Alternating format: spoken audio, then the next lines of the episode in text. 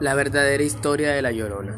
En el lago de Texoco, lugar en el que se asentaba la antigua capital de los aztecas, un hecho terrible hizo helar la sangre de todos sus habitantes.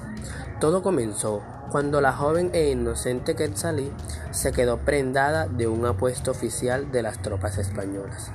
Un amor tan profundo que a ella no le importó entregarse en cuerpo y alma dándole a Rigoberto tres preciosos hijos de piel tan blanca como la leche. Los años iban pasando y la azteca parecía cada vez más convencida de que su amado español iba a pedirle que se casaran con él de un momento a otro. Pero nada de esto sucedió, ya que Rigoberto, al igual que sus compañeros, prefirió desposarse con una mujer de su misma estirpe. Loca de celos y movida por un irracional impulso, sacó a sus tres pequeños del hogar que hasta hace pocos días había compartido con el español, y se los llevó hasta el lugar donde las aguas del lago se batían violentamente contra las rocas.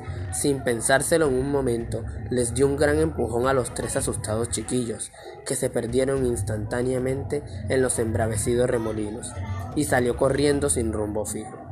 Horas después, cuando se dio cuenta del terrible crimen que había cometido, subió hasta lo más alto del Popocatépetl y se lanzó al ardiente cráter. Desde ese día, cientos de personas afirman escuchar en lo más profundo de la noche unos terribles gemidos de mujer, llamando a sus hijos perdidos. ¿Dónde están mis hijos?